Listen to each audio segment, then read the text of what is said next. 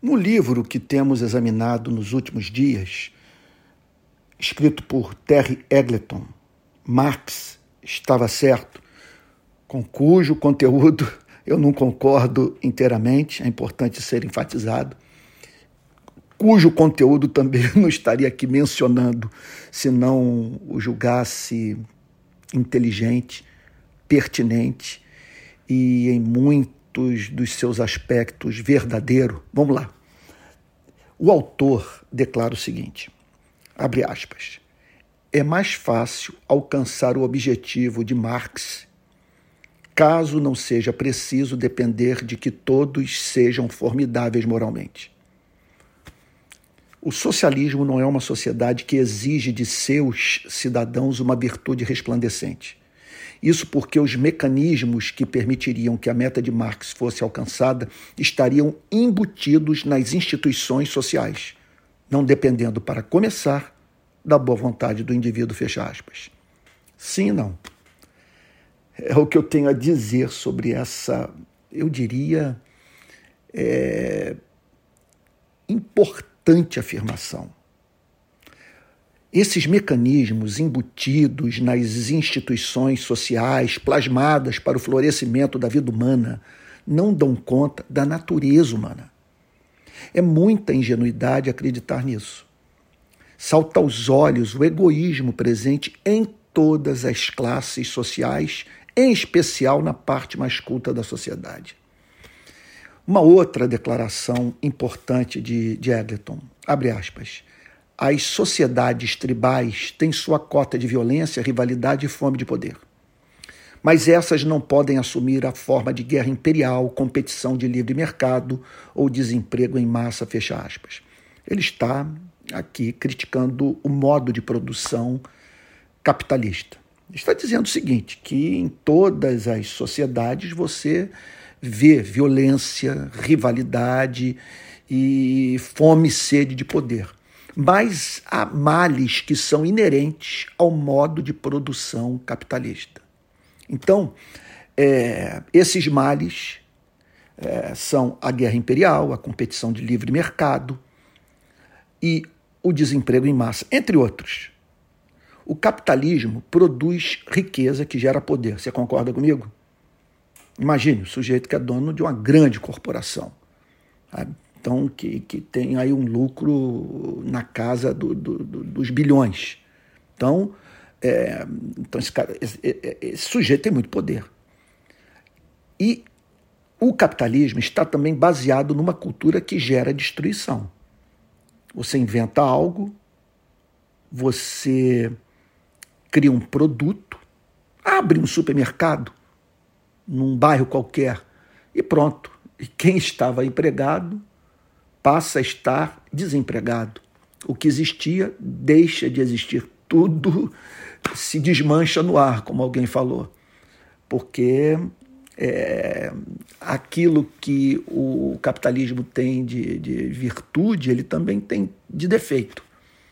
É impressionante a riqueza que produz e é impressionante o, o, o seu poder também de destruição. O capitalismo, então, produz riqueza, que gera poder, e está baseado numa cultura que gera destruição.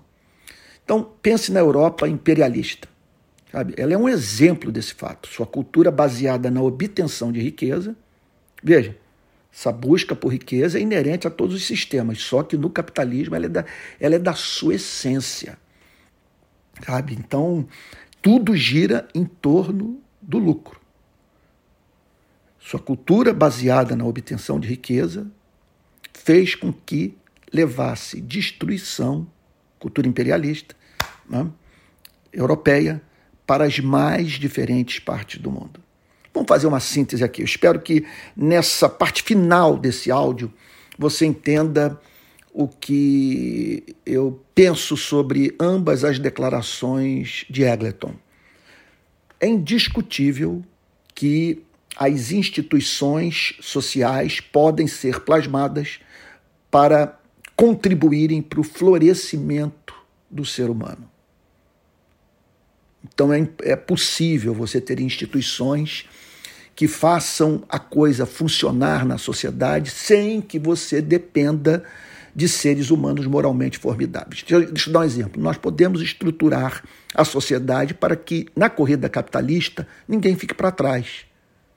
Sabe, por desemprego, doença, um, um acidente. Então, é, e, e, fazendo assim com que é, o ser humano, que tudo perdeu, não fique dependendo da misericórdia incerta da sociedade. Você concorda comigo? Então eu não preciso de seres humanos de altíssimo nível de generosidade para impedir a fome, porque a coisa já está estruturada de uma tal maneira que ninguém vai passar fome. Agora, você acreditar que essas transformações nas, nas levadas a cabo no seio, no interior das instituições sociais, que elas são suficientes para transformar o ser humano, para tornar o ser humano bom e justo, possuidor de um caráter simétrico. É um devaneio. É um devaneio também é, a manutenção dessas instituições sociais é, sem homens é, civilizados. Sabe? Então, isso é inimaginável sabe? Essas próprias instituições criadas para o serviço ao ser humano é, serão carcomidas por dentro a partir dos seus gestores. Quando esses é, é, não têm sua vida governada por um princípio maior do que o amor à sua ideologia, por exemplo, ao seu partido político, o amor à república, sabe?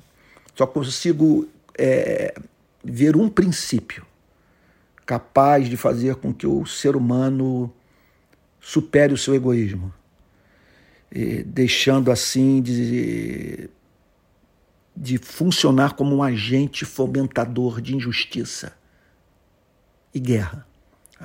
É o amor pelo Criador. Então o cristão vai insistir que essas mudanças nas instituições sociais são importantes. Nós podemos viver em modelos de sociedade que extraem de nós o que temos de pior. Olha o feudalismo, olha o regime da escravidão. Você acaba com o feudalismo, você acaba com o regime da escravidão e você acaba com certos pecados que são inerentes a esses modos de produção. O mesmo se aplica ao capitalismo, sabe? E, e, e, e tal. Agora, para o ser humano viver para a glória de Deus, é necessário que ele passe pela experiência do novo nascimento. É, e isso é ensinado amplamente pelo Evangelho. O Evangelho elimina toda e qualquer é, é, noção de ingenuidade com relação à natureza humana. A Bíblia diz que Jesus sabia o que era a natureza humana. E para lidar com ela, só a graça de Deus. É isso. Então nós vamos evangelizar o mundo e lutar por modelos de sociedade mais fraternos, justos, igualitários. Olha, eu quero dizer que semana que vem uh, darei início às inscrições para o meu curso sobre cristianismo e política. Então é minha intenção ajudá-lo a debater sobre o tema com um pouco mais de segurança, a ver as grandes ideologias políticas, como o marxismo, o socialismo, o comunismo, né, a social-democracia, o neoliberalismo e tal, à luz da teologia reformada. E também eu estou certo que esse curso, em razão da sua parte teórica e da minha experiência de campo, o ajudará a estar mais apto a ser um instrumento de transformação histórica. Tá bom? Então junte-se a nós. Valeu, um forte abraço.